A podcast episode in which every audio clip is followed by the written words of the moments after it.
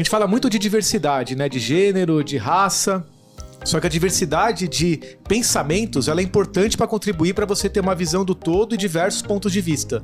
Então ele falava assim: eu tinha que tomar a decisão naquele momento. Então você junta muito dado, por isso que a gente fala, dado é importantíssimo, e junta opiniões para você poder tomar a melhor decisão. Ele fala, muitas vezes você não tem todos os dados disponíveis. Tanto que a gente senta lá os diretores do Magalu, a gente define alguns comportamentos e a gente fala, um deles é assim: você tem que sempre.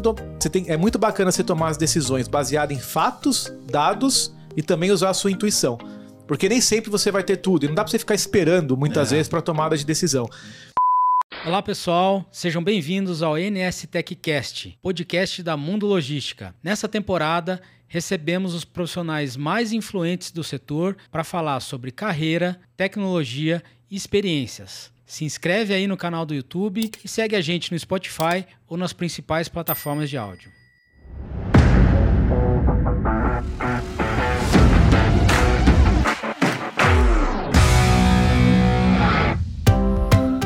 Oi pessoal, bem-vindos a mais um episódio do NS TechCast seu podcast para falar sobre logística, tecnologia e onde a gente encontra aqui os executivos da área que inspiram os profissionais do nosso setor. Bom, eu tô aqui comigo, o, tenho aqui comigo, né, o Eliel Fernandes, que é CEO da Boni. Eliel, presente. Obrigado pela presença de novo aí, sempre bom ter você aqui com a gente. Uma honra. E hoje a gente tem a honra de receber o Luiz Kifuri, diretor de logística e supply chain da Magalu. Kifuri, obrigado pela tua presença encontrar um, um, tempinho aí na tua agenda para compartilhar aqui com a gente suas experiências e seus claro. conhecimentos, tá? Bacana. É, para a gente começar, eu queria que você se apresentasse aí para o pessoal em 30 segundos quem que é o Luiz Kifuri. Legal.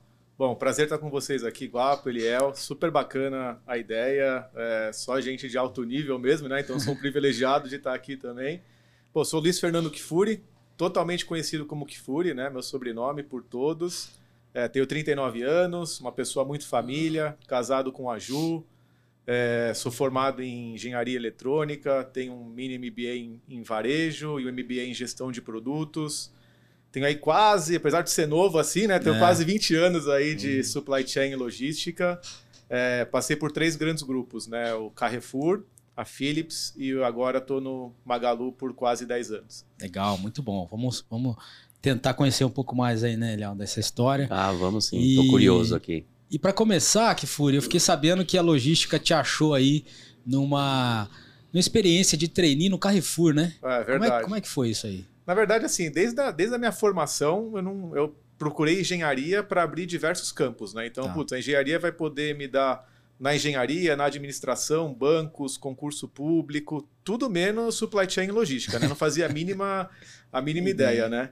E eu entrei como trainee no, no Carrefour e sem destino ainda, né? Então, entrei lá, você tem o programa que você vai passando por diversas áreas, você vai tendo treinamentos, e aí você vai tendo dinâmicas de grupo, exercícios empresariais. E conheci o que era um centro de distribuição pela primeira vez nessas visitas, então não tinha nem ideia como é que funcionava uma cadeia de logística. Assim, claro que eu tinha ideia, mas não a dimensão, como tá. funcionava um centro de distribuição. É. E aí acho que pelas minhas características, assim, eu sempre fui muito bom com números, assim, né? A equipe brinca. Hoje eu estava numa reunião mais cedo, falei, ó, tem alguma coisa errada aí. Eu falo que o meu olhar de detecta coisa errada muito rápido, né? Então, por facilidade com números e a facilidade com pessoas, é, aí a, a, time de gestão de pessoas do Carrefour que ia observando os trainees, eles entenderam que o meu perfil fazia sentido para ir para a área de supply chain e aí tive o primeiro desafio para trabalhar na área de abastecimento de CD e de lojas na categoria de alimentar. Aí eu fui lá para o centro de distribuição da Anhanguera, no Carrefour, e aí a jornada se iniciou. Que legal. Isso aí é um, é, foi uma equipe, um grupo, ou você mentaliza algum guru que identificou e foi um visionário e que se materializou no Kifuri hoje? Tem um, um, um, guru, pessoa que me acompanhou muito no processo de trainee, que é o Paulo Crapina. Ele, ele me auxiliou, auxiliou demais em todo esse processo. Eu não tinha nem expectativa de ir para o centro de distribuição, né? Você fica caramba, entrei como trainee, né? Você já fica com aquele. Até a experiência de entrar como trainee foi super, um desafio super legal, assim. Depois eu posso comentar com vocês.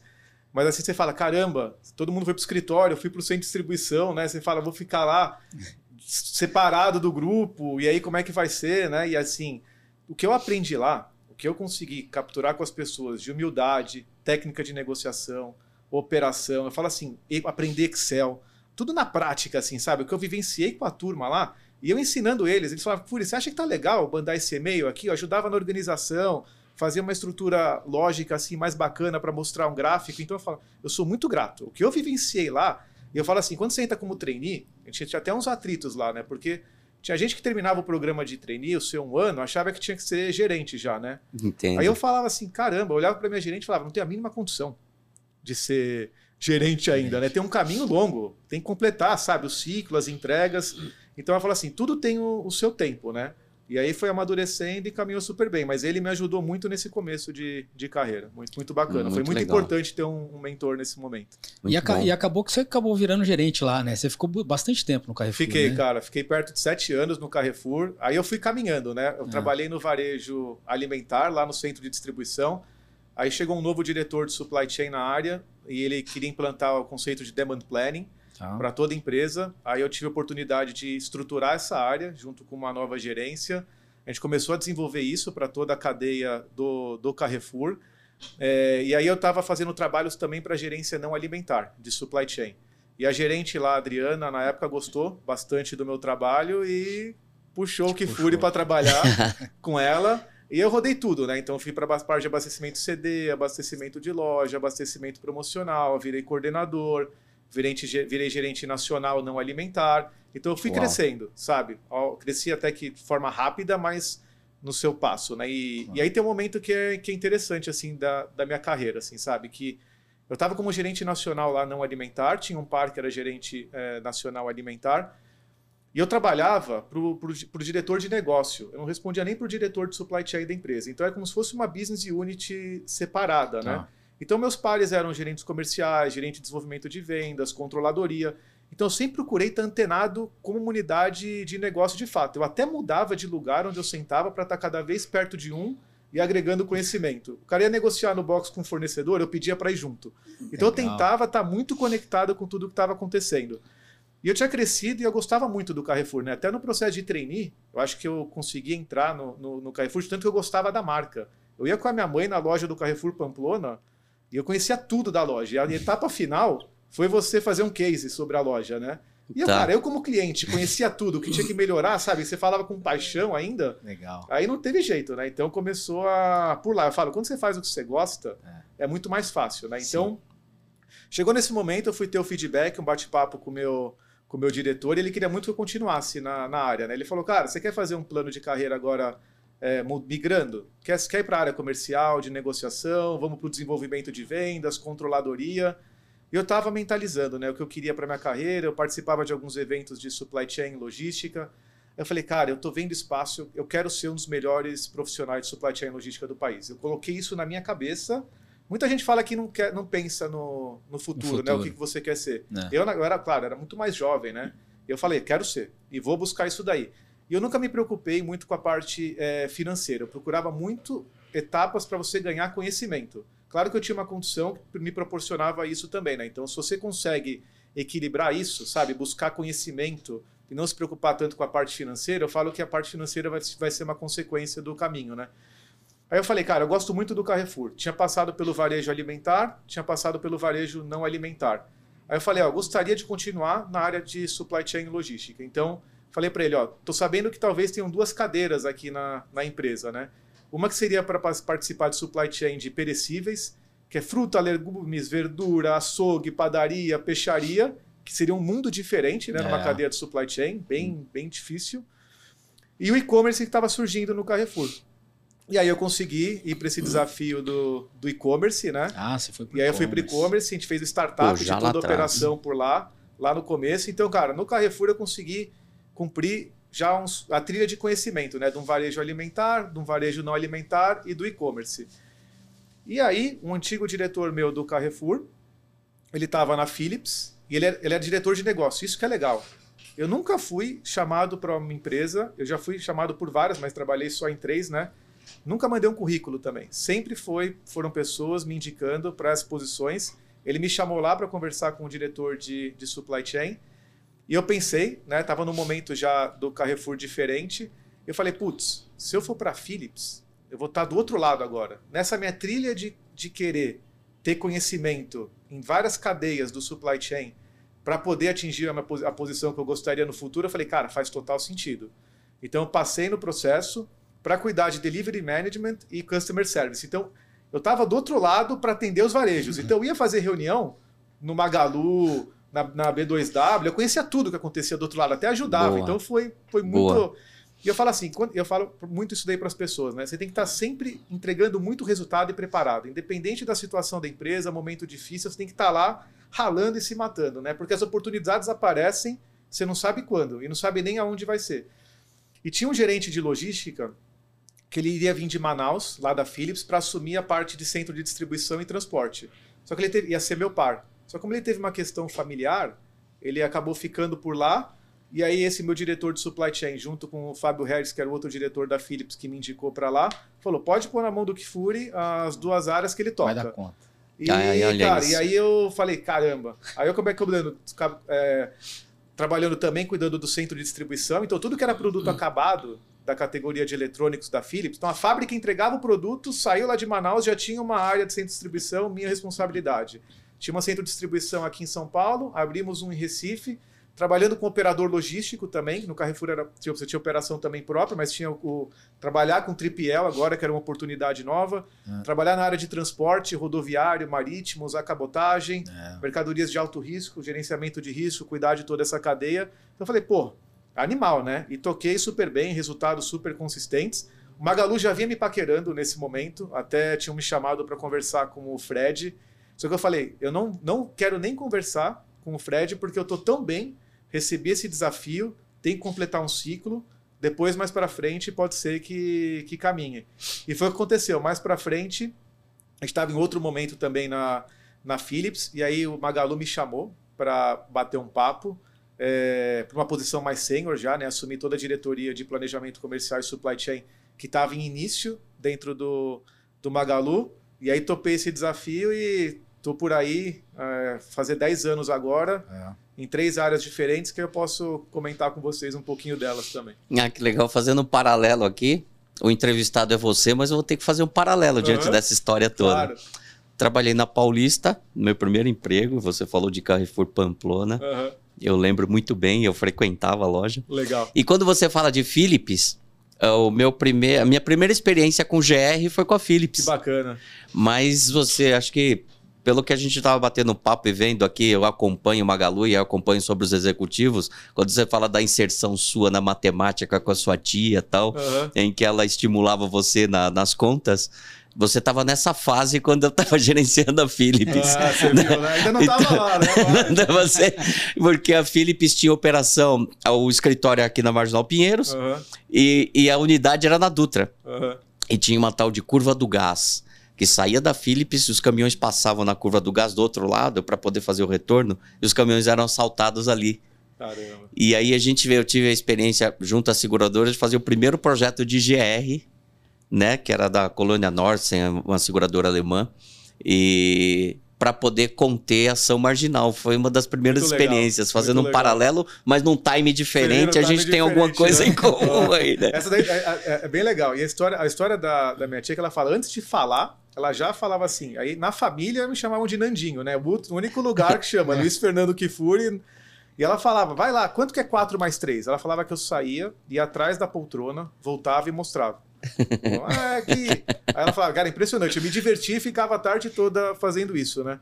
Na questão de formação, eu gostaria de destacar duas coisas que eu acho importante, assim, sabe? Que muitos falam, ah, tá, beleza, estudei em bom colégio, eu sempre fui muito disciplinado, sempre tirei boas notas não era dos mais comportados, e mas é, tem uma coisa que é, que é, bem legal que eu considero da minha formação. A minha família, minha mãe, meu pai, minha irmã, mas a sustentação que eles deram, sabe? O conceito de humildade. Então, assim, muito da sua educação para a formação como pessoa vem da família, né? Então, eu queria importante. até falar que é, é muito importante todo mundo estar tá vivendo intensamente a família e aproveitar cada momento, e a família é fundamental nessa parte.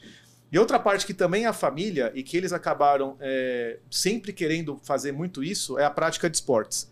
Então, por exemplo, eu ia duas, três vezes por semana nadar o tempo inteiro, minha mãe me levava, então isso daí exigia disciplina, é. aperfeiçoamento de técnicas, é, espírito de competição. Então, eu tenho umas mais de 100 medalhas em casa. Eu cheguei, quando era moleque, Uau. a ser convidado, né, para treinar profissionalmente. Só que eu tinha que treinar 4, 6 horas. É, é. E eu conversei internamente com a minha família e falei: e aí? Aí elas ponderaram algumas coisas, a gente conversou e teve um fator importante também, que eu sabia que não ia ser alto. Então, para frente, né, não ia dar muito certo, né? Então, eu não optei, mas continuei nadando a minha vida toda. É, isso daí eu tenho certeza. Eu falo assim, o esporte, ele é muito importante pra gente. E assim, você que está numa carreira hoje, como, como eu sou executivo, eu não paro de fazer esporte. Então, cara, é academia, na, na, na durante a pandemia comecei a jogar tênis, então, assim, a prática de esporte, além dela ser bom para a sua saúde, para mim, principalmente para a saúde mental, para você tirar o estresse do dia a dia que acontece, não tem, não tem como, é fundamental. Então, considero que toda a sua formação, pô, beleza, fiz colégio, fui considerado um dos melhores engenheiros formados em 2005 pelo CREA, ganhei a bolsa para estudar na USP para fazer MBA, mas a formação da família e a formação do esporte, eu acho que foram fundamentais, assim, sabe? Então, isso é um conceito importante, pessoal. Nunca deixe de fazer esporte, assim, sabe? Então, é... E é, aí uma dúvida. Hoje, né, com, com a responsabilidade que você tem, você arruma tempo. Arruma, arruma, não, assim. É, existe assim, um tempo na falo, tua agenda que é para fazer eu isso. Eu falo assim, você tem que arrumar. Você tem que ser, eu sou uma pessoa disciplinada, né? Então eu falo assim, até a gente teve palestras, por exemplo, do Cielo, de vários é, esportistas, e eles falam, não é sempre que você tá com tesão, desculpa é, a palavra assim, mas para você acordar e fazer. Mas, por exemplo, eu acordo mais cedo e leio. Eu dedico das 5 e meia, 6 e meia da manhã a leitura. Então pego livros, pego artigos. Eu até digito lá, supply chain, vejo que artigos que eles publicam lá fora para estudar modelos do Alibaba, do JD, uhum. da Amazon. Você está antenado. Sim. E eu dedico tempo em algum momento para fazer academia. Seja de manhã, mas tem dias que eu vou treinar 9, 9 e meia da noite. Então, assim, é... e vou. Porque eu sei que para mim faz bem. E eu sabe, às vezes você fala assim, putz, eu vou lá. Na hora que você fez o primeiro exercício, você já fala, valeu muito a pena. Então, assim, é, você acha. Acho que tudo você consegue se organizar. E seu dia no dia seguinte, ou no dia que você faz, funciona muito é melhor. melhor né? Você é, é, mais produtivo. Então, não dá para falar que não tem tempo. Uhum. Dá tempo. Tem momentos que talvez sejam mais difíceis. No meio da Black Friday, não vou estar tá fazendo na academia, né? Você vai ah. lá e você vira uma semana toda lá. Mas tá fazendo academia andando no centro de distribuição sem parar, né? Então. Mas é isso, assim. Então, acho que assim, é tanto a formação da família, a formação esportiva, a formação acadêmica, assim elas tornam você uma pessoa melhor. Porque não é só conteúdo técnico, né? Você sim, tem que ser sim. uma pessoa, é sabe, de cabeça boa, humilde, é, é. aberta. Então, assim, acho que esse, esse, esse combinado fez eu me tornar, sabe, uma, fez eu facilitar toda a minha carreira, né? Muito legal. Né? E, para artes marciais, né? Corpore sano, né? Mente sã. O corpo são, mente sã, né? Fiz judô você, e jiu-jitsu também. Se você... Ah, então, então somos do Gil. É, é o seguinte, é, é essa questão, e eu sempre defendo mesmo que o executivo ele tem que trabalhar a mente, sim, as suas competências, mas de nada adianta ele estar... Tá, é, com inteligência em dia se o seu organismo não está em Exato. dia, né? É. E aí o exercício ele, ele ah. dá essa sustentação para que você seja um executivo Exato. com saúde. E nessa linha ainda ele fala assim, a felici... eu falo assim, e a felicidade, por isso que eu falo, é muito importante você gostar do que faz. Não dá para você ser falar que você está super mal no trabalho, não entregando resultado, vai chegar em casa, você vai lá tomar cerveja Feliz, e está né? tudo bem. É. é Sabe, se você, se você vive tão intensamente o negócio, é, tudo precisa estar tá bem. Então, você gostar do que você faz, é importantíssimo para você estar tá bem no restante, assim, sabe? Então, senão não. É isso. Não casa, porque as coisas elas se falam. Falar que você consegue chegar em casa e separar completamente é difícil, sabe? Você vivenciar um outro mundo. É. Então, tudo que você faz com prazer, você entrega e você vai estar tá com prazer na sua vida pessoal também, né? Então, acho que é. É um combinado aí das coisas. Legal. É, legal você está convocado já, a gente está armando um jogo de tênis, né, Léo? Vamos. É. Vários Legal. convidados aqui do Vamos. podcast jogam. Eu tô no você, início aí, mas você, não, a gente topa o tá desafio. Tá convocado, você vai com nós a gente. Vamos fazer, nós vamos é. fazer essa brincadeira com um amigo, aí a gente faz uma organização aí, depois a gente... Uhum. Nem vou citar o nome aqui, que eu tenho que ainda fazer um particular com ele. Legal. Mas juntar uma galera e, e vai ser uma brincadeira bem legal vai pra gente. Legal. Vai ser legal. Vai ser legal. Vai ser legal. Tô dentro. O que fure, mas aí assim, de 2013 para cá, né, que foi uhum. quando você entrou lá no Magalu, a coisa evoluiu muito rápido, né? Uhum. É, eu fiquei sabendo que hoje 80% das entregas é feito com frota própria. Isso. Né? É, e aí a pergunta é, assim, vocês se tornaram, querem se tornar um operador logístico? É, que, que você como é que você está vendo toda é, essa evolução? Na aí? verdade, cara, se a gente for falar, eu estou há cinco anos na operação logística, né? Eu falei para vocês que eu, eu gosto de quebrar o conceito de supply chain e operação logística, né? Então, por cinco anos eu fiquei nessa área que a gente chama de inteligência de produto, né? Então, trabalhando plano de vendas, plano de compras, estratégia de estoque, qual sortimento que eu vou trabalhar, em que, qual item que eu vou mandar para cada centro de distribuição, qual vai para a loja, quanto que eu compro, porque a gente sempre trabalhou com o modelo atendendo todos os canais, quanto de estoque vai para a loja, quanto que fica no CD, qual a precificação de tudo isso, trabalhar esse NOP entre fornecedor, logística, como que é todo esse meio campo ah. e a precificação. Então eu fiquei por cinco anos conhecendo essa área. E aí por cinco anos, o Guapo, bem o que você falou, esse desafio de fazer uma virada de chave na logística. Então, a logística, até um tempo atrás, não é que ela tá, não estava errada, era o conceito da logística. Sim. Era muito mais uma área focada sempre em redução de custo e melhoria de produtividade. Né? Então, às vezes você fala, você brinca, mas uma entrega em São Paulo levava cinco dias. Você tinha três dias para sair do centro de distribuição, dois dias para sair. E era normal. E aí o Fred voltou de uma viagem da China e viu o mundo, né? Como que deu uma virada lá na China e como que era o negócio do, do e-commerce veio para cá e ele estabeleceu novos pilares e um deles, pilares estratégicos dentro do Magalu, foi a logística como a entrega mais rápida.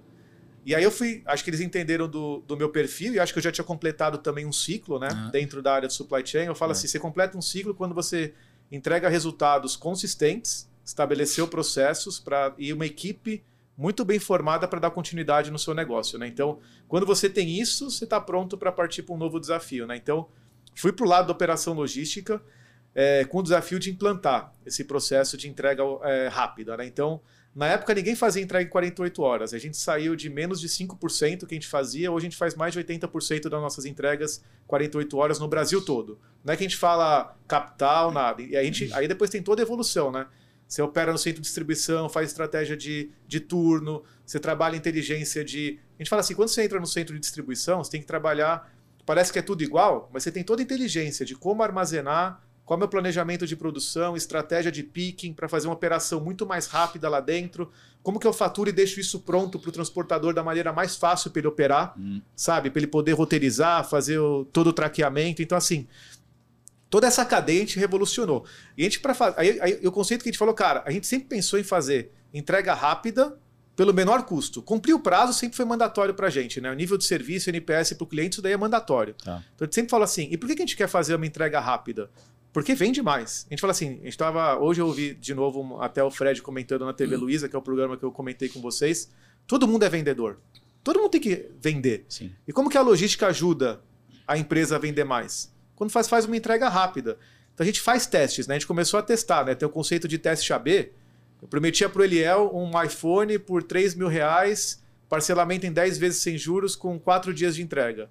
Para o Guapo, o mesmo preço, mesmo parcelamento com 2 dias de entrega. Então a gente quebrava nesses universos e falou: caramba, quando a gente oferece dois dias, converte muito mais, muito mais gente compra. E a gente foi avançando.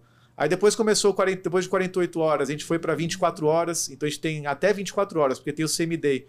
Hoje a gente faz mais de 50% das vendas em até 24 horas. Tem uma operação de entrega em uma hora em todas as capitais, com uma das startups que a gente fez a aquisição, ah. que é a Sode. Então a gente une tecnologia, porque a gente usa. Como que a gente faz entrega em uma hora? Não vai sair do centro de distribuição. Você vai sair da loja. A gente transformou todas as lojas em mini centro de distribuição. E aí tem todo, todo aquele conceito que eu falo, né? Da importância da tecnologia na logística. Né? Então, para você fazer hoje uma logística rápida, de qualidade, em alta escala, você tem dois fatores muito importantes: né? o crescimento humano das pessoas e o crescimento de tecnologia. Quando eu entrei no Magalu, na área logística, a gente tinha perto de oito centros de, de distribuição e 2, 3 mil colaboradores. Né? Hoje nós somos perto de 10 mil, mais de 20 centros de distribuição e mais de 200 operações de transporte. Como que você faz? Tudo isso, né? Chegou um momento que a gente falou: caramba, eu tô abrindo três, quatro centros de distribuição e equipe para é. formar, né? Então, é. a gente fez uma série de treinamentos internos, assim. Então, a gente tem treinamento para tudo, assim. Quando um colaborador entra, ele, ele tem, por, por exemplo, o que a gente chama de parça. Então, ele entrou, o Guapo é o parça dele, vai estar tá lá para suportar no que ele precisar. De entendimento, sabe? De tirar dúvidas e tal. Aí depois, de acordo com o nível. A gente tem um grupo que a gente chama de Conselho de Colaboradores, que é uma. A Luiz Helena defende demais, que eles não são líderes, Então, por exemplo, no centro de distribuição, você não pode ser líder. Você tem um conselheiro que é da área de expedição, da área de separação, controle de estoque, inteligência, transporte. Eles são responsáveis por zelar toda a cultura e valores da empresa e para trazer o que está acontecendo para o líder, para o gestor. Quando eu vou visitar um centro de distribuição, eu tenho uma hora e meia praticamente dedicada para falar com eles, porque eles falam. Tá. Tudo que está acontecendo na prática que muitas vezes você não consegue ouvir, né? É, dos, dos gestores. Bem né? participativo né? mesmo. Aí a gente tem a Rota do Saber, que é lives com especialistas para o pessoal ir formando, formando no conceito de visão do todo. A gente tem um conceito de academia do varejo, que é um MBA, como se fosse um MBA nosso. Por exemplo, semana que vem eu vou estar tá palestrando para todo o time de logística o conceito de omnicanalidade, toda a evolução ah. do Magalu na omnicanalidade, como que é esse conceito. Então, assim, e é, e, é, e é um negócio que é legal, né? Como eu falo que a gente tem que estar tá antenado, eu falo que a gente tem que aprender muito olhando o que acontece com os outros, né? Então você consegue ter. Inovação é isso também, né? Você tá de olho. Então, por exemplo, a gente abria entre 100 e 200 lojas, né? Por, por ano. Só isso. E aí você fala, cara, como que as lojas fazem? Elas têm um programa de gerente em treinamento. Que, que ele vai ficar acompanhando nas lojas, passa por diversas funções. Eu falei, a gente está abrindo 3 a 4 centros de distribuição. Temos que ter gerente em treinamento. Então a gente pegava, abria a, o processo para coordenadores, eles passam nesse processo, eles têm vivência na área administrativa da logística, vão para o escritório do Magalu e rodam diversas operações em todos os setores. Vai lá, recebimento, controle de estoque, separação, expedição, transporte, inteligência, reversa. Eles vivem cada etapa e a gente coloca eles no fogo também. É. Sempre a gente vai ter uma operação que talvez não esteja rodando tão bem. Quem que vai lá? Gerente de treinamento para ajudar. Férias Boa. de um gestor. Quem que vai? Gerente de treinamento está lá e ele vai estar preparado para é um poder em algum coringa, momento. Um coringa no processo. É isso. E por outro lado, você tem tecnologia, né? Para você fazer, eu já dei exemplos aqui da tecnologia dentro do centro de distribuição. É. Mas imagina o nosso negócio. A gente antes era uma empresa que trabalhava muito com eletrodoméstico, eletroeletrônico e móveis. Hoje a gente é uma empresa que é, é de tudo. Tem tudo. O centro de distribuição do Magazine Luiza que você tem, você vê hoje, você tem moda, você tem beleza, você tem esportes, você tem é, produto de alimento, bebida, pets. Então você se adapta para todo, todo esse movimento e você precisa de tecnologia para definir o que, que eu vou mandar para cada CD e para cada loja. Então, na hora que eu falo de fazer uma logística rápida com qualidade, que a gente fala do conceito que a gente está falando, como que a gente usa a loja física, né? Que a gente acha que ela é importantíssima. A gente tem 1.500 lojas. A gente reformou a retaguarda de todas as lojas, aumentou a área de back-office e a gente coloca lá vários produtos que muitas vezes não estão no salão de venda. Não dá para você usar o conceito de repor produto hoje com base na venda. Eu tenho que saber o que eu vou colocar lá do que eu nem vendi. Então pois o Guapo está é. em Recife, está procurando um negócio na busca, não achou do Magalu. Eu tenho essa informação. O que eu estou perdendo de venda é uma informação importantíssima para tomar a decisão do que, que eu vou fazer. É. Então, assim, você tem que usar toda a questão da tecnologia para você definir o produto que você vai colocar em cada lugar e aí fazer essa logística mais rápida, né? Então, são várias etapas. E aí a gente fez aquisição né, de, de transportadoras e startups na área de logística, a Logbi, a Sode e a GFL. Hoje a gente movimenta mais de 80% com essa operação própria nossa, né, que entrega, como eu falei, mais de 50% em 24 horas é. e mais de 80% em 48 horas. Né? Então, tudo isso com o e-commerce crescendo 50% por trimestre, entrando todas as categorias então, assim, é fazendo aquisição de várias empresas. Então, hoje a gente tem que fazer logística de tudo, não é só de tipo de produto. Você faz logística de food delivery, que a gente tem a Ikefome, que é uma empresa que é a segunda maior empresa de food delivery, atrás do iFood apenas. Vai chegar nas capitais, ela está muito forte no interior. É. A gente tem a VIP Commerce, que ela transforma os supermercados em, em, em e-commerces. A gente pode fazer a logística para esse supermercado também. Então, o que eu falo? A gente tem que estruturar a logística para atender todo o universo nosso, todas as empresas do grupo, o marketplace, né, que surgiu há, há pouco tempo também no Magalu e todo esse ecossistema. E quando você fala de operador logístico, é o seguinte, hoje a minha logística, ela atende todas as empresas do grupo, ela atende o marketplace, né, que hoje, hoje a gente já coleta praticamente 75% de tudo que a gente vende de marketplace, a gente isso traz para dentro da nossa logística e tá. faz isso daí, faz a entrega. Tem o conceito de hiperlocalidade que a gente acredita que a gente pode conversar é, daqui a pouco, só que eu também abri a minha operação logística para diver para fora. Então eu tenho vários outros clientes, varejistas, supermercados, drogarias, que aproveitam da logística, como a gente tem densidade, e trazer mais é, pedido para dentro, é mais densidade ainda, a gente Não. consegue oferecer. A gente tem um bom nível de serviço, entrega rápida, a gente consegue oferecer isso daí também para o mercado. Né? Então, de fato, a gente está transformando num operador logístico. Quando a gente fala desse conceito de plataforma, é isso, atender tudo e eu tenho que estar tá pronto. Magalu fez mais uma aquisição, ó, tem mais esse cliente que quer entrar.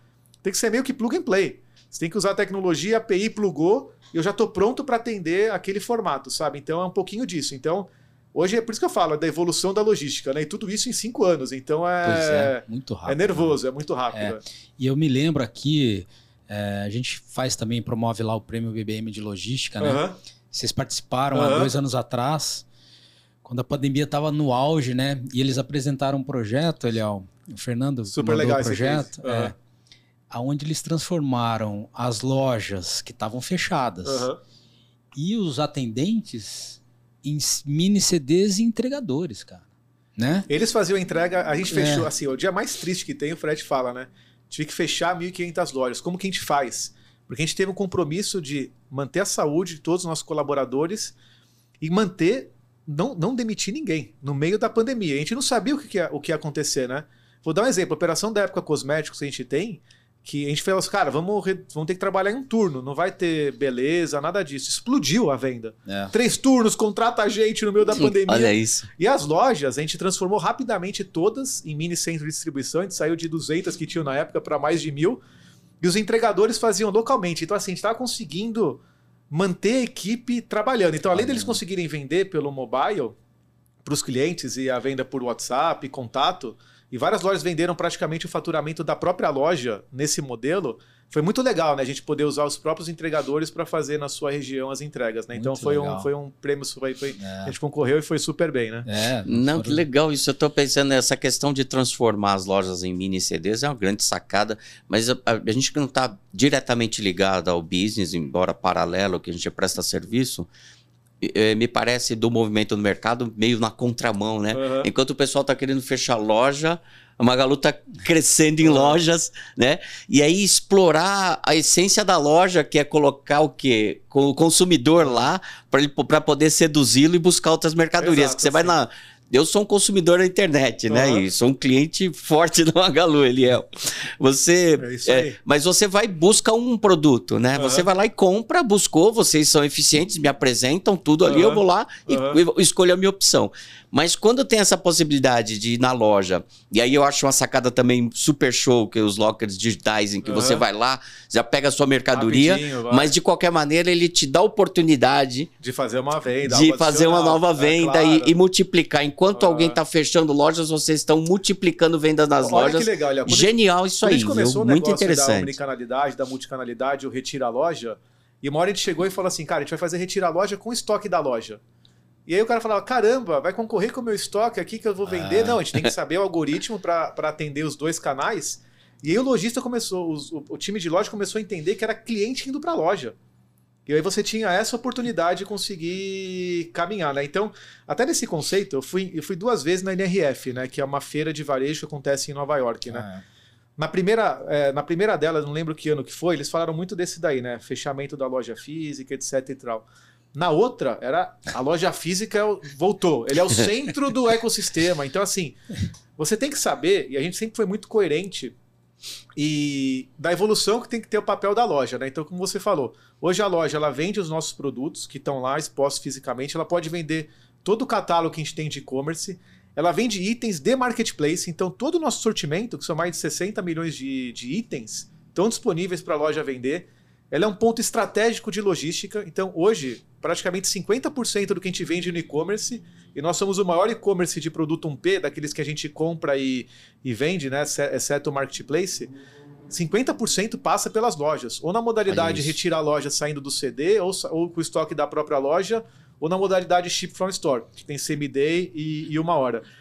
E a gente está aproveitando agora a loja, que é um conceito legal assim para dividir com vocês, para ajudar a gente no mundo do marketplace. Então, tudo que eu tinha de omnicanalidade no 1P, eu tenho também agora no 3P, que é o marketplace. Então, o cliente pode optar por retirar na loja um produto que eu coleto Nossa. dele faço entrega lá. Então, pode optar. Ele opta demais porque é frete grátis e o cliente também é. gosta do frete grátis. E para nós, é a operação mais barata que tem você fazer um retirar loja. Eu já tenho o caminhão indo abastecer. coloco mais um pouquinho de produto e você tá lá. Então, é, é pra certo. gente é muito interessante fazer é, esse tipo de, de operação. Eu faço ship from store com a Sode, né, com, com a Logbi, para entregar estoque da loja. Os sellers que eu tenho na região, eu também estou fazendo ship from seller. Então eu não preciso coletar, trazer para um centro de cross-docking, trazer para o centro de distribuição. Eu já pego por geolocalização, por isso que eu falo da tecnologia, ela está importante em todos os momentos, né? Eu quero ofertar sempre o produto que está mais perto da casa do Guapo. Ele quer um vinho, tem que aparecer a adega mais próxima para eu te atender. E eu tenho que aproveitar a minha malha logística toda para saber qual é a, a, a, opção mais inteligente, mais barata e mais rápida para te atender naquele momento. Então, é isso que a gente fala. Por isso que eu falo, logística é um conceito de plataforma mesmo, sabe? Para capturar tudo isso e atender da melhor forma possível. E o que a gente quer fazer agora, a gente acredita muito é, num conceito de digitalizar o varejo local, né? Então, assim, a gente hoje apesar de ter mais de 200 mil sellers dentro do Magalu, por exemplo, existem em torno de 300 mil é, vendedores digitais, né, com e-commerces no Brasil que a gente estima, né? Uhum. Só que tem 6 milhões de CNPJs aí disponíveis e que não estão, boa parte deles, no, no mercado online, né? Então a nossa ideia é ajudar esse varejista local e a gente está usando a loja para isso. Então a loja vai lá, ela é, anda no seu bairro, na sua região, na sua cidade procura varejistas que ofereçam tipos de produtos diferentes, drogarias, supermercados, adegas, papelarias, com a missão da gente conseguir oferecer para o cliente produtos que estão lá para ele poder comprar no digital. E a gente ajuda essa loja a vender digitalmente, né? E oferece a logística para eles também. Então, é muito bacana assim. A gente fala que a gente está conseguindo contribuir para a digitalização do país. A gente também já foi totalmente analógico, né? A gente já foi uma loja Sim. em Franca em 1957, é. né? E eu falei, 10 anos, é, 10 anos atrás, quando eu entrei no Magalu, o e-commerce era 15% do negócio. A empresa faturava 6, 7 bi. Hoje, ano passado, 55 bi, e-commerce 70% do negócio, né? Então, a gente quer ajudar de fato o Brasil. Eu falo, existe um propósito onde a gente está para poder ajudar a digitalizar o varejista brasileiro, porque a gente entende que o e-commerce é um caminho aí que com certeza vai, vai crescer muito daqui para frente ainda, né? Eu só achei curioso, traduz SOD pra gente. Na SOD é soldados de entregas, das entregas. eu, ah, achei, é? ah, eu achei curioso ah, a tradução da, da, da, sigla da empresa, achei muito legal. É, Boa. Você tá levantando a régua, né, Kifuri? A complexidade, assim... Pode falar, eu nem, a, a gente nem imaginava que ia se tornar ia algo tão complexo assim. É. Ah, ah. Agora, você citou pra gente também é, conceitos de logística adaptável. É, é disso uhum. que você está falando? É isso, assim, porque imagina, eu falava assim, antes a gente tinha um centro de distribuição de eletrodoméstico, móveis, eletroeletrônicos, é, portáteis, se atendia a loja, 85% do volume era a loja, 15% do é. e-commerce.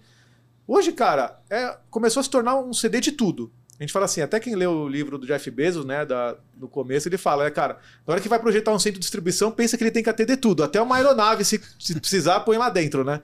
Mas assim, você tem, aí você tem que estar se adaptando para tudo isso. E aí a gente tem que estar, tá, a equipe tem que ser muito proativa e trabalhar com o conceito de adaptabilidade, sabe? Ela tem que saber que a gente não sabe o que vai vir pela frente. A gente nunca soube que ah, vai ter greve dos caminhoneiros, vai ter pandemia. Tudo, todo momento você precisa estar se adaptando de alguma forma. É. Mas, por exemplo, ver a categoria de livros. A gente sabia que tem prateleiras específicas, né? Para você trabalhar com livro, para você ser mais produtivo. Chegou antes das prateleiras. A equipe pega lá pallet, começa a construir prateleira, põe para rodar e a gente vai aprendendo. Então, é muito importante, né? A gente fala assim, tempos atrás, você falava assim, cara, para eu desenvolver um sistema, alguma coisa, tinha que fazer aquele processo, desenho do Isso. projeto, não sei o quê. Hoje em dia, você tem que ser muito rápido. A gente fala o conceito do Agile, do MVP. É, é. Cara, tudo isso é importantíssimo. Eu falo, na, na área de supply chain que eu tava, apesar de nem ter esse conceito de tribo, hum. squad, os POs, o time de tecnologia ficava sentado na minha frente. O ah, Adriano tá. e o Danilo, eles sabem até Nossa, hoje. Legal. Lá comigo, e a gente desenvolvia os sistemas em conjunto e eles participando de toda a reunião de negócio, entendendo do negócio. E a gente parava, testava, funcionou, segue. Que hoje é o conceito, né? Vai lá, sim, testa, sim. faz, não deu certo, pivota.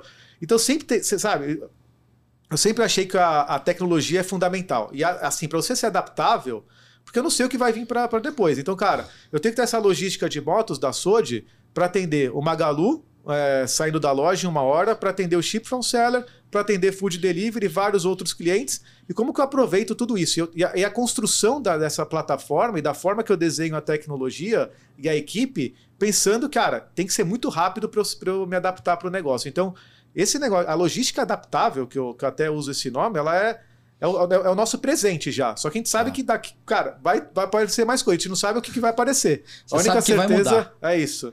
Vai, eu tive a, oportunidade. Já tá escrito. A única é, o que não muda é que a gente sempre muda, mas isso acontece com o negócio também, né? Cada vez a gente vai tendo coisas diferentes que vão aparecer. Mas quando você desenha as coisas numa forma de arquitetura, pensando nesse conceito da plataforma, de fazer uma logística nesse formato, e eu falo assim, olhando sempre o cliente. Pensa que você tem que estar fazendo isso e olhando como que isso daí vai beneficiar o cliente. Se a logística perder de foco o cliente, gente, você não tem logística. Perdeu razão, né? Eu até uso exemplo assim, cara. Tudo que a gente vai fazer. Eu, eu, tenho um exemplo que eu até gosto de citar, que eu comentei com vocês. Na hora que a gente começou a entrega rápida, em é. 48 horas, a gente chamava de D2 na empresa, né? Cara, tem que subir D2, D2, era lema D2. E assim, aí o time de manutenção lá do, do centro de distribuição principal nosso tem o seu Zé, que é um colaborador de mais de 50 anos de empresa, pessoa excelente, conhece tudo de, de manutenção. Ele falou que furia esse D2 aí, hein? Falei, seu Zé, vocês são importantíssimos para o D2. Vamos chamar toda a equipe e explicar. E eu chamei a equipe de limpeza e falava: ó, o que, que é importante para a gente? Não é atender bem o cliente, é atender bem o cliente. Para eu vender mais e abrir mais centro de distribuição e gerar mais emprego, eu preciso vender mais. Se eu entrego rápido, a gente vende mais. Imagina se eu tenho falta de papel higiênico no banheiro, o cara do centro de distribuição vai ter que cruzar para outro lado para ir no banheiro. Uhum. Imagina se ele sofre um acidente aqui, eu tenho que parar a operação porque tem alguma coisa que caiu. Olha como vocês são importantes também na entrega rápida. Então, a gente levava esse espírito para todo mundo, a todo momento, falando, cara, ó. E aí que eu falo, quando você vai para uma operação, quando eu estava na área de supply chain, tinha 60 colaboradores. Quando eu fui para logística, 3 mil, 8 mil, 10 mil. Se você, não, se você não empodera a ponta e eles acreditam na missão, no propósito que a gente tem, não vai. Não sai. Né? Não adianta você forçar. É, não, não, existe isso. Eles têm que acreditar e buscar aquilo. Eu acredito muito em empoderar. Empoderar a ponta, empoderar para que eles tenham visão do todo. Não existe assim. Antes era gerente de CD, tinha o cara de transporte. Ah, eu entreguei aqui, ó, tá na doca o produto, é o transportador que não fez. Cara, nossa meta é o cliente.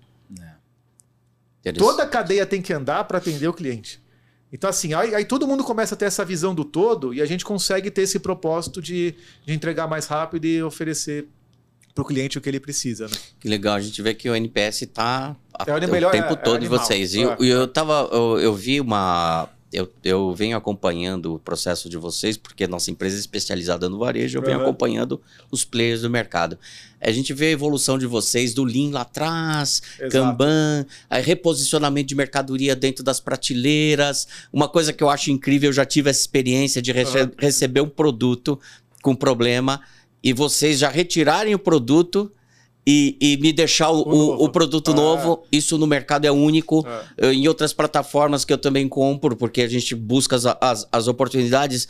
Oh, se vem um problema, o que, que acontece? Eu tenho que recebo um código, tenho que levar até os Sim. correios, eu tenho que me virar. E com vocês a gente tem essa agilidade, isso aí já faz uma grande diferença. Que assim, Quer dizer, é, tudo é, é muito assim, inovador, assim, coisa diferente fala, que o mercado Quando a gente aplica. fala assim, da, da, imagina, olha, olha, ele, um cliente, ainda bem Sim. que é cliente do Magalu e está tendo essa experiência. com certeza faz ele comprar mais e lembrar. Claro, claro. Não tenha dúvida disso. Isso daí é a prova que a logística é algo estratégico para todas as empresas. É. Assim, e essa é a prova viva que a logística é fundamental para o negócio, sabe? Então é isso, que, é isso que nos motiva. Pegar depoimento de cliente, saber que, putz, caramba, entregou em 35 minutos. Tem cara que fala, entregou em 25 minutos, é mais rápido do que pizza. Então você vai lá, você fala, pô, animal, né, cara? É isso daí que você fala que é muito legal, assim, sabe? Então é Sim. é muito legal. Valeu. É muito legal. E pela... eu, eu, queria acrescentar o seguinte: ontem eu recebi, ontem eu recebi uma, empre... uma empresa lá na minha empresa que faz entrega por drone. Uhum né? E já está fazendo experiência com algumas empresas. Isso está no, tá, no, no tá radar de né? vocês? Né? O, que, o que, que a gente. O que, que a gente. Como que a gente trata esse sistema? A gente está sempre no radar e a gente gosta de ser sempre dos primeiros em implantar todas as tecnologias, né? Só que a gente não. Esse é um conceito nosso, e eu acredito muito, a gente não gosta de fazer. É algumas coisas só para mostrar que tá que funcionou e virar notícia. Então assim, tá. por exemplo, eu não vou, a gente tem automação em alguns centros de distribuição nosso, mas não é que a automação para investidor ver, a automação, a automação que faz sentido para a gente poder ser mais produtivo, ter uma melhor operação. Não. A gente tá louco. Tomara que tenha logo entrega de drone. Só que a gente fala assim, eu falo, eu quero ter uma rota fixa. Eu posso usar uma loja, fazer essa rota e todo dia ter ela? Eu não quero fazer uma operação para divulgar na mídia. Magazine Luiza faz entrega de drone. Eu quero que seja algo consistente. Perfeito. Tendo isso, a gente vai caminhar com certeza e vai apoiar. E, e tô, ansioso. Eu sei que tem algumas. Tem ANAC, né? Não depende de. Tem, tem várias coisas que precisam para serem regulamentadas para poder fazer essa operação. Mas eu acho importante nisso. Né? Eu, eu, gosto muito do conceito de consistência, né? Você não pode dar é, um tiro ou um voo de galinha. Assim, marketing, né? né? É isso. Só marketing. É, Ele tem que estar tá atrelado a resultado. Exatamente. Muito bom, muito bom. Legal. Eu também adoro coisa nova, né? E aí o Kifuri trouxe aqui um conceito que é o high-tech e high-touch. É, né? exato. Ah, isso é legal. E aí eu queria entender mais assim, do conceito, uhum. como é que isso é aplicado na área. Fala uhum. um pouco mais pra gente. Na verdade, isso daí é porque a gente acredita muito na empresa, até pelo que o Eliel falou, do, da loja física. E a gente é uma empresa de tecnologia, né? A gente é considerado, né? O e-commerce. A gente, quando eu entrei no Magalu, o Luiz Alebes, ele tinha, tinha dois colaboradores. Hoje são dois mil desenvolvedores, né? Então Uau. a gente está com a tecnologia. Esse é o high-tech. E o high-touch? do calor humano, de tudo que a gente tem que fazer com as pessoas no centro de distribuição, desde o pessoal mais simples da limpeza até os gerentes. O calor humano das nossas lojas em atender o cliente, quer tirar uma dúvida. Da gente poder ter o calor humano para ajudar esse seller a se digitalizar, esse pequeno varejo. A gente tem, a gente, até um conceito legal, né? A gente, do high-tech e high-touch, um exemplo nosso, a Lu, vocês conhecem a Lu, né? A nossa sim, sim. influencer digital. Ela ganhou o prêmio de maior influencer digital do mundo agora, no Festival ah, de Cannes, é. Uau. E assim, o que, que ela é? Era uma forma da gente tentar humanizar o e-commerce, sabe? Para poder levar e poder conversar e tirar dúvidas. Então, assim, a gente acredita muito nisso, né? Não, não dá para você não ter tecnologia e inovação. Só que não dá para você desistir do, do calor humano, né? Então, assim, o Magalu, ele é, ele tá há 20, mais de 20 anos entre as melhores empresas para se trabalhar, já ganhou ano passado ganhou a melhor empresa do Brasil para se trabalhar, não é do varejo. E a gente é uma empresa com mais de 40 mil de colaboradores, então a gente é muito humano. Você fala assim, Furi, o que, que, que, que, te encanta na empresa? A gente não está na empresa para entregar resultados de dois, três anos, ganhar bônus, etc e tal. A gente está lá porque a gente acredita num futuro, num propósito, num pensamento de longo prazo, nas pessoas. Então, assim, é isso que faz a diferença, sabe? Então, cara, é... esse é o high-tech high-touch, sabe? É você usufruir de tudo que a tecnologia pode proporcionar e tem que proporcionar, e é um diferencial competitivo, e o calor humano lá desse lado fazendo esse complemento, sabe? Então é um, é um misto das duas coisas. Esse já estava no DNA, né? O high touch acho que está no, é no, DNA da empresa. É assim, isso. Não, acho que esse cuidado com as pessoas é fundamental. Essa tecnologia humanizada, as pessoas têm a mania de achar que a tecnologia é para substituir pessoas, de jeito né? Nenhum. A Exato. tecnologia é para facilitar e tornar a vida das pessoas incríveis, né? É, é. mas tem muita, tem muita distorção com relação a esse tema. Parabéns, porque muito legal. eu tenho isso muito em mente né? dentro do, do, do, do conceito de gestão e tecnologia tecnologia. Legal. Muito bom, viu? Muito bom. Muito Boa. bom. O Kifuri, aí de novo, né? O Kifuri uhum. sempre com algumas coisas novas. Aqui, então, e acelerado, né? Acelerado. Meu Deus do céu, é, é só tecnologia para acompanhar esse homem aqui. Tá Tem que ter um processador. Ah, olha, eu vou te falar, não pode ser qualquer um, não. É. Mas enfim, Muito você bom. comentou com a gente aqui também, e concordo plenamente, né? Que logística como back-office é, é um conceito ultrapassado. É, exato. Né? Quando, quando que você acha que isso virou a chave, assim? Porque era, né? Ele era, e assim, é, é, é, passado recente, e às vezes, e às vezes muitas empresas mudaram isso durante a pandemia até, né? Então, eu, eu lembro de colegas durante a pandemia que falavam, caramba, o que, que eu faço agora? Porque é. até, o, até, o, até dentro do centro de distribuição era separado, que atendia a loja e eu atendia e-commerce, sabe? Então, e agora, como que eu faço com o meu estoque tá aqui, tá lá? Então, assim, é... eu acho que, cara, para nós, assim, virou muito a chave nos últimos cinco anos. Então, por isso que eu falo que é algo bastante recente, né? Então, e eu não digo que o modelo anterior estava errado, né? Era o um modelo para aquele momento Sim. de produtividade. E não é que produtividade, redução de custo, você tem que estar tá buscando sempre. Só que agora, uma logística rápida, de qualidade, cumprindo o prazo e pensando em ser uma logística sustentável, rodando cada vez menos com o produto para você contribuir com todo o ambiente, é, é um negócio e ela faz você vender mais também, né? Então, e aí, quando você vende mais, eu falo, nada me deu mais prazer na vida do que abrir três, quatro centros de distribuição por ano na empresa. É. Você vê no olho, assim, eu fui abrir a operação de Belém no Pará. É. Você não sabe o que é aquilo, o orgulho das pessoas, as histórias que eles contam, sabe, pra gente, da oportunidade que a gente tem de gerar emprego. Tinha gente que pensava que nunca mais fosse trabalhar. Caramba, eu já tenho 60 anos, eu nunca pensei que a empresa fosse me contratar. A gente, não, a gente contrata. A gente é. E assim, toda vez, o pessoal vai lá, ele toda vez elogia e fala assim: caramba, eu não acredito nisso. Então, a logística cresceu demais. Assim, eu falo assim: você tá, olha o tamanho do podcast, olha quem vocês estão entrevistando. Hoje, hoje tinha 2 mil, 2 mil colaboradores, são 10 mil. É, tudo isso porque o e-commerce também vem crescendo, né? Sim, você vem tendo sim. mais oportunidades. É, é as taxas de crescimento no Brasil estão. Tão, a gente fala, brinca, não é brinca, né? O número correto. Pré-pandemia a gente falava de 7% né, de penetração do e-commerce no Brasil. É, hoje a gente fala já de 12%, 13% de penetração. É um número que cresceu pra caramba, porque a gente teve o consumidor experimentando o digital durante a pandemia. É. E muita gente que não estava no digital, de empresa, teve que se virar nos 30%, né? Para abrir e agora estão no, no digital. Só que a gente vê China com mais de 30%, Reino Unido com mais de 20%, vários batendo a casa dos 20% de penetração. E a gente vê categorias muito diferentes no e-commerce ainda, né? Você pega é, notebooks, tablets, por exemplo, mais de 50% acontece no, no mundo online. Tá. Você pega a categoria do supermercado, é 2%, 3%. É. Então, assim, tem uma oportunidade enorme né, de crescimento no, no e-commerce. A gente acredita nisso. E por isso que a gente quer digitalizar os varejos localmente para poder usar a logística local, para poder entregar mais rápido, pelo menor custo, com uma logística mais sustentável. Pra vocês verem que toda vez a gente volta nesse tópico, né? Como a gente tem, como a gente tem uma estratégia e um propósito muito bem definidos, né? Que tudo se converge para esse caminho. Legal. Não, você vê a logística, você pensando, se me permite só fazer claro, uma colocação aqui, a gente, a gente vê essa questão do, quando fala-se de, de, de que back-office é uma, uma operação anterior, é uma realidade para muitas é, ainda hoje. Ainda. Porque para vocês é uma realidade diferente, porque vocês estão preparados. A, a, a crise ela gera oportunidade, de uhum. que você esteja preparado para isso. Uhum. Então, para vocês, Oh, isso é do é passado. Isso, é do passado, mas é porque vocês estão preparados para isso. Concordo muito, assim, né? E às vezes a gente vai em alguns eventos, a gente vê lá os cases, eu falo, caramba, isso daí foi 3, 4 anos atrás então, que a gente fez. É isso. Então, assim, a gente está é num isso. estágio diferente mesmo, de fato. Assim. A gente enxerga, é evidente ah. isso. E conversando ah. com você mais ainda. Legal. Muito bom. Boa.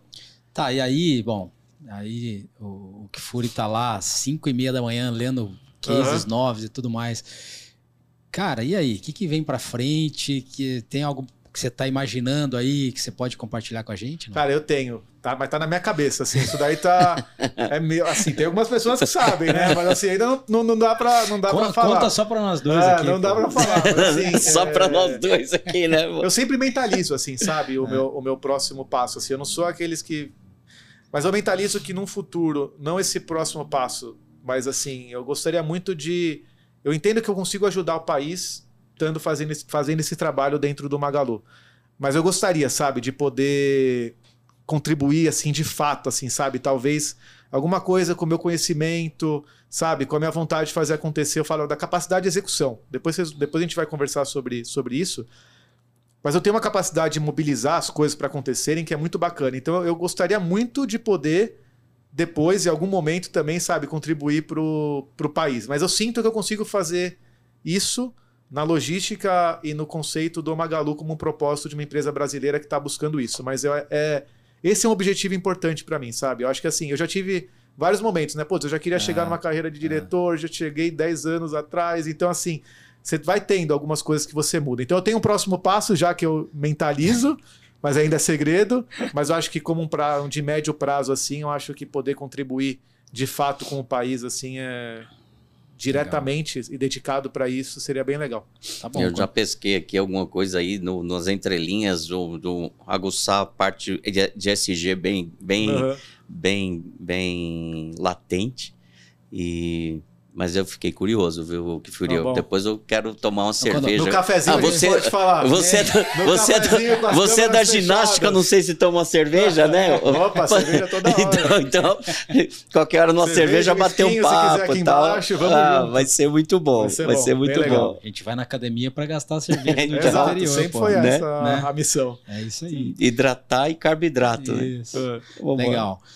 O que foi aí, eu queria entrar num tema aqui que você citou, né? Que é a, a morte do teu pai, né? Uhum. É, foi um momento aí de, de compreensão para valorizar assim, o agora, né? É. E estar tá preparado para a mudança, né? E isso você leva para a tua ah, vida levo, assim, pessoal, assim, cara, profissional? Assim, é, para mim foi foi o maior choque, né? Então, putz, foi meio que desmoronou. E ao mesmo tempo você tem que ser forte, né? Que eu era o homem da família, tinha minha mãe e minha irmã. A gente sempre foi muito unido. Jantar todo dia junto, família unida, almoço junto. E meu pai é muita inspiração, né? Porque ele veio do Líbano para cá muito jovem, é. sem saber falar. Construiu tudo e dedicou muito para nossa formação de educação no esporte. Guardava. Ele até falava assim: ele nunca, ele nunca voltou para o Líbano, né? Voltou uma vez, um ano antes dele falecer com a minha mãe, para ver toda a família de volta. Ele me chamou de canto. Minha irmã estava na faculdade, ó. Se precisar de acontecer alguma coisa, é, tem esse dinheirinho para pagar a faculdade dela, né? Então, eu falo assim: é um negócio que, que eu falo assim a gente tenta transparecer para as pessoas o quanto é importante você estar tá junto, né? Com a família, com os amigos, viver com intensidade, né? Infelizmente, às vezes a gente só percebe isso quando de fato acontece, né? Então, é... e aí tem várias situações. Por exemplo, minha mãe não sabe, talvez, né? Mas gente, eu trabalhava na Philips nessa, nessa época, né? A gente tinha um comércio do meu pai e eu continuei dando continuidade, né? No comércio, então eu estava fazendo meio que dupla função. É. E ela ficava triste de me ver trabalhando tanto, então eu esperava ela dormir e trabalhava na madrugada, assim, sabe? Então foi um momento bem, bem difícil.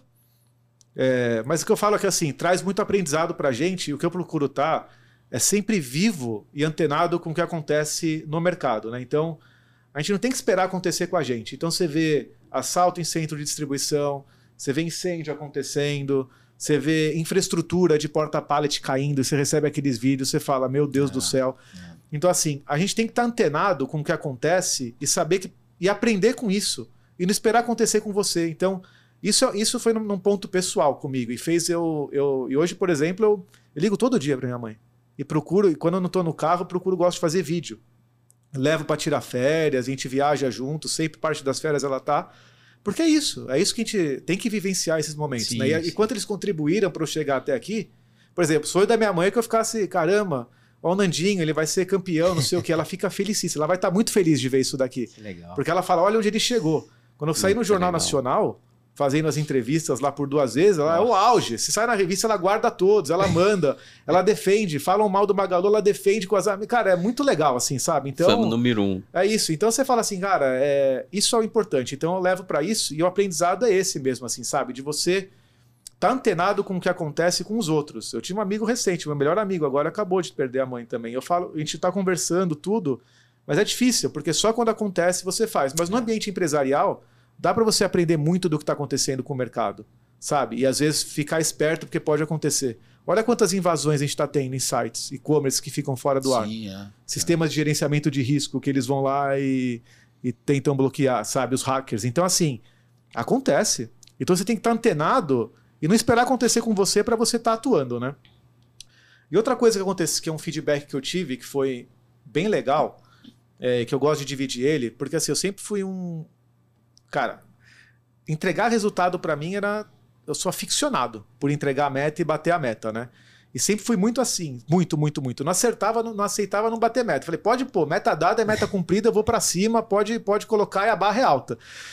E aí chegou uma vez que você fala assim: é, eu tive um feedback, não foi um feedback formal, foi chamaram para bater um papo mesmo, falou: ó, muitas vezes o seu indicador não é o mais importante para a empresa naquele momento. Então, posso dar um exemplo. Eu era responsável por é, é, estoque. Faz de conta que eu tinha que entregar lá é, 500 milhões de estoque. É. Eu ia estourar se eu recebesse aquela compra. Só que aquela compra foi uma oportunidade. Uma oportunidade porque surgiu, um outro varejista não vai comprar, conseguimos, veio um lote de importação, foi uma negociação super boa, ela vai fazer com que te venda mais porque a margem vai estar melhor. E aí, eu vou travar? Sendo que no próximo mês eu posso, eu posso receber e no próximo isso daí vai ser o melhor para a empresa e no próximo mês eu, eu, eu ajusto o meu estoque. Então é esse negócio de você conseguir, por isso que eu falo, um profissional de supply chain logística é importantíssimo ter a visão do todo para tomada de decisão. Não é só o seu negócio que você tem que tomar a decisão, você tem que entender o todo e o cliente. E muitas vezes você perder o seu é o melhor para a empresa, e o melhor para a empresa é o melhor para você. Então é mais ou menos nessa linha que eu, que eu procuro trabalhar. Então esse feedback foi muito bom para mim. Tanto que daqui para frente eu falo, as pessoas que mais me chamam para para trabalhar com elas não são pessoas da, da, área de logística e supply chain. É. Eles indicam para os outros, para os colaboradores da área, porque eles sabem, cara, que é um cara que vai contribuir pro negócio. negócio. Nós somos pessoas que têm que contribuir pro negócio, não pra nossa caixinha, né? Muito Não, bom. Que, que coisa incrível. Me tocou aqui esse, esse tema.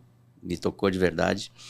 Eu, eu fico pensando, essa, quando a gente fala né, da tecnologia humanizada e tudo isso que você está passando para nós, compartilhando, dando prazer disso, a gente começa a ver o seguinte, o quanto a gente é responsável pelas pessoas, né? Nos nossos negócios e, e como nós, como líderes, temos que nos preocupar com as metas para que o alcance dela traga mais satisfação e euforia do que alívio, né? É, Porque o que acontece é o seguinte: muitas metas que são impostas geram alívio. Eu acho que o alívio tem que ficar. Alívio tem que ter, porque uhum. a meta impõe. Uhum. Mas ela, eu, eu, acredito que tem que ser, tem que ser menor. Uhum. Numa medida, tem que ser menor do que a, a sensação de euforia, da conquista tal. E a gente tem que buscar esse equilíbrio aí. É assim que a gente vem tocando, né? Legal. Muito bom, viu? Legal. Muito Legal. bom mesmo. O que for, e diz aí, tem algum dia assim que você acha que foi memorável na tua vida profissional, assim, algo que um dia que te marcou muito assim durante a tua carreira? Putz, uh...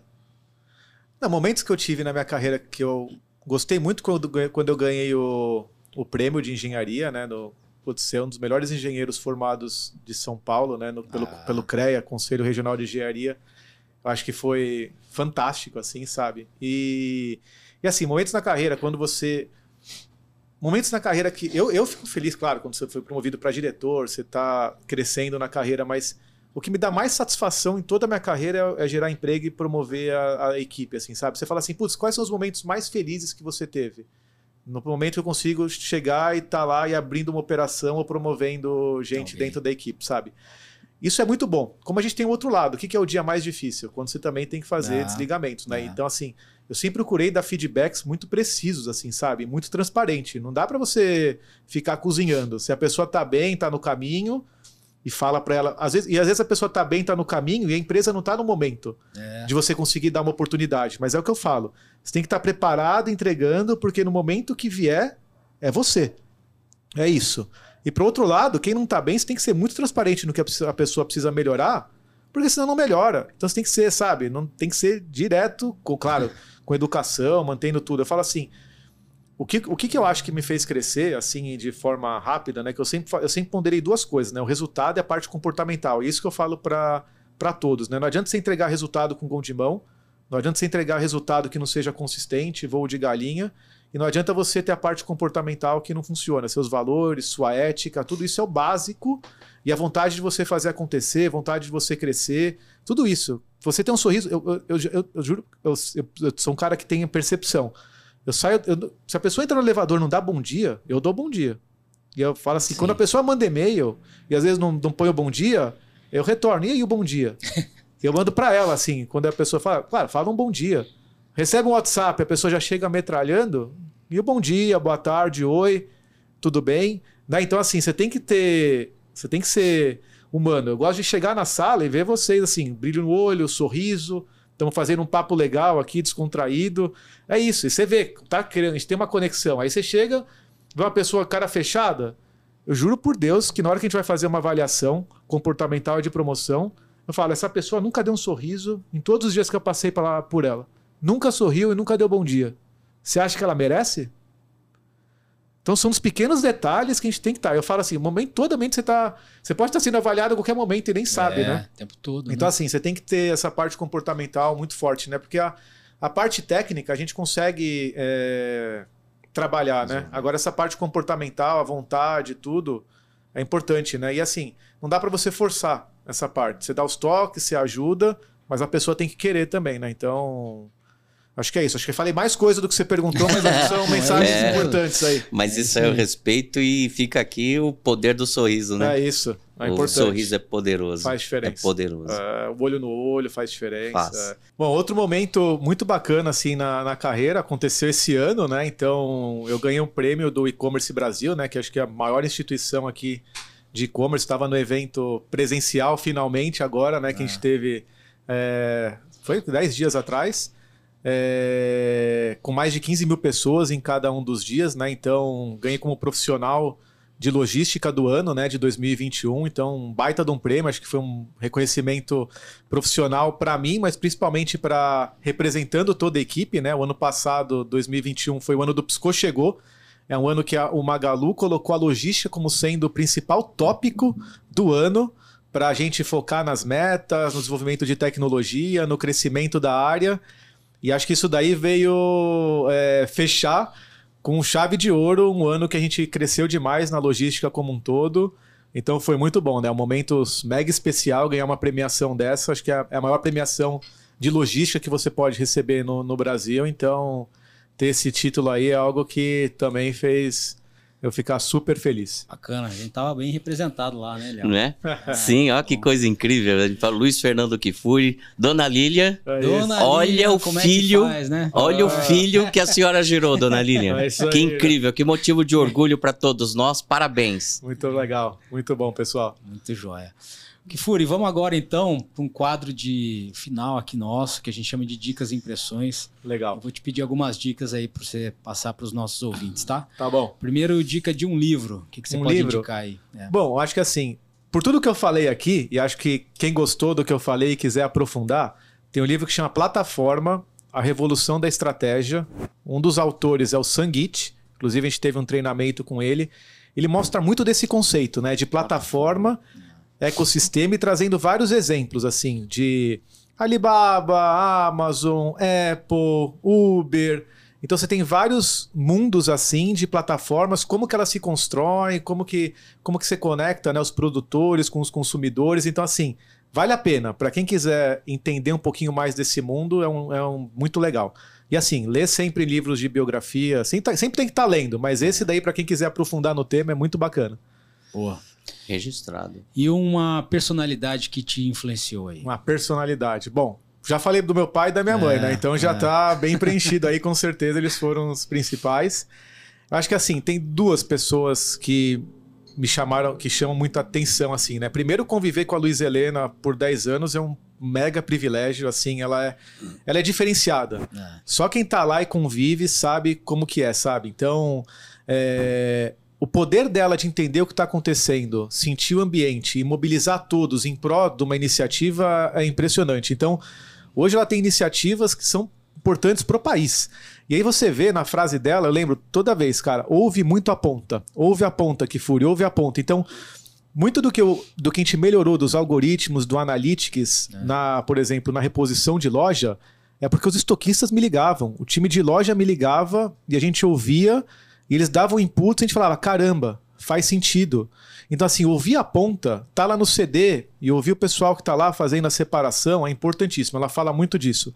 Ela fala muito do é pra já. Então você fala, eu sou energizado, eu sou energizado. Tudo é pra já mesmo, né? E tem coisas legais. Ela fala muito também que ela não precisa ser a pessoa mais inteligente. Ela põe as pessoas inteligentes na sala. Então é a soma dos QIs. É. Somando os QIs, você consegue é, fazer com que as coisas. Você consegue ter ideia do que está acontecendo, né? E aí tomar a decisão. E uma coisa que é muito legal, uma frase dela, que ela diz que os líderes são aqueles que fazem as pessoas irem além do que elas imaginavam que pudessem ir sozinhas. Uhum. Então isso a gente leva muito pra gente também, sabe? Então assim, é animal poder estar tá convivendo com ela, cada palestra, cada momento, tudo você aprende.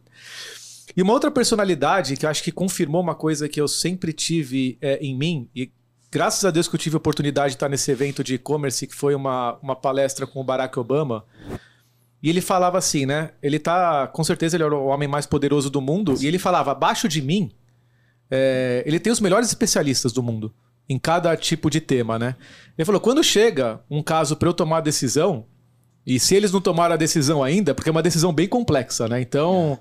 É. ele falava que ele gostava de. É, Faz de conta que ele teria que fazer, sei lá, uma, um avanço para fazer alguma operação militar.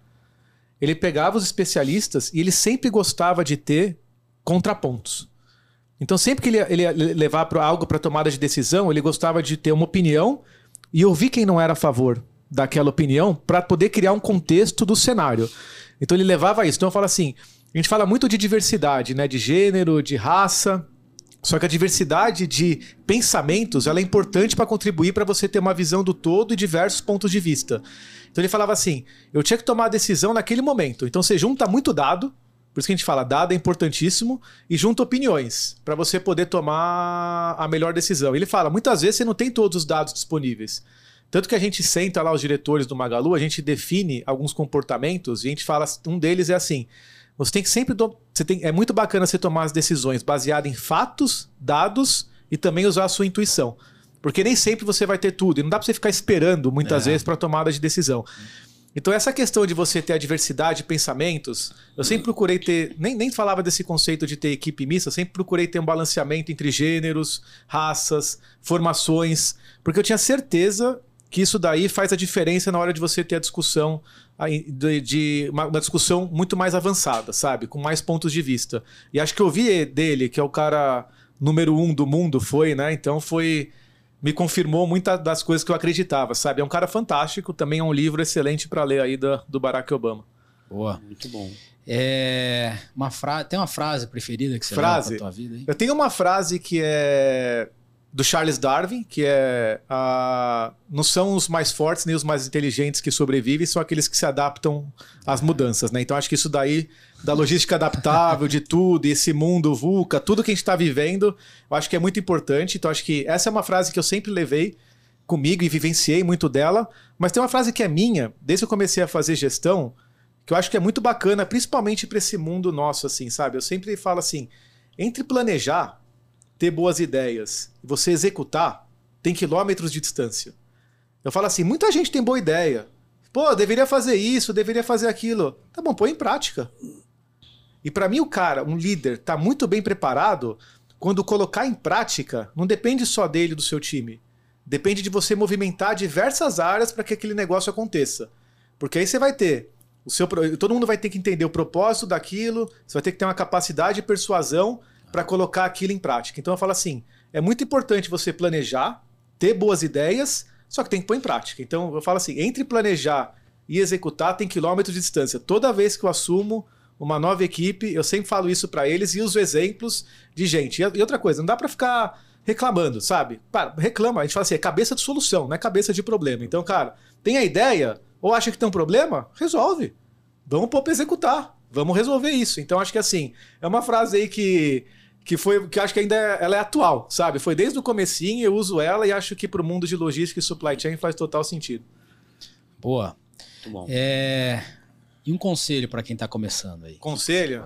Bom, primeiro que eu acho que é importante você gostar da área, você ter paixão e saber que aquilo é um negócio que faz sentido para você e que te dá prazer. Se for isso, você vai ter total condição de, de chegar longe, né? Eu falo assim, se possível, Tente ganhar conhecimento no seu começo de carreira, passar por diversas áreas, muito mais importante do que ganhar dinheiro. Se possível, porque tem gente que precisa, tem outra situação e é importante, mas de qualquer forma, tente ganhar conhecimento. E o que eu falo assim, sempre pondere, né? Que eu falei, resultado e a parte comportamental. Sempre pondere essas duas coisas. Tenha a cabeça de solução. Eu falei, cara, não reclama. Vai ter problema, olha o copo meio cheio, cara, põe para resolver tenha determinação, raça, trabalhe duro e foque no cliente. Eu acho que assim, quem é profissional da logística supply chain, sempre pense se a ação que você está fazendo vai ser boa para o cliente. E acho que aí você vai ter sucesso na sua carreira. Muito bom. Léo, eu acho que eu estou fazendo quase um MBA aqui. Né? eu tava, do que você falou, eu lembrei do, do saudoso Enéas, que ele fala que a diferença de um ser humano para o outro é o conhecimento. É porque fora isso todos somos iguais. É, é. Eu é lembro isso. muito bem disso. É. Mas muito legal. Eliel, obrigado pela tua presença. É sempre bom ter você aqui com muito a gente. Eu que agradeço. É tá? É sempre uma honra, viu, Marco? Vamos fazer mais aí. tá certo. Né? Que Fure, te falei aqui fora, mas, cara, para mim foi uma grata surpresa te conhecer pessoalmente, fazer legal. esse podcast com você. Acho que você deixou muita coisa aqui. É, e digo de novo, né? Acho que isso é um ato de generosidade né, em compartilhar conhecimento, experiência. Eu admiro bastante isso.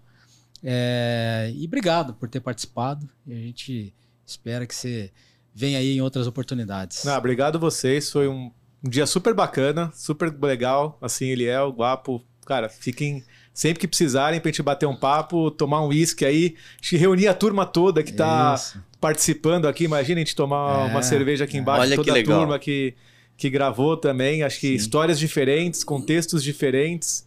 É, vai ser muito bacana. Foi um dia super prazeroso para mim também. Valeu tá, um, mesmo. Um presente. Boa, é. boa. Boa, gente. Valeu, pessoal. Então, esse foi mais um episódio aí do nosso NS TechCast e a gente espera encontrar vocês aí numa próxima gravação. Até lá.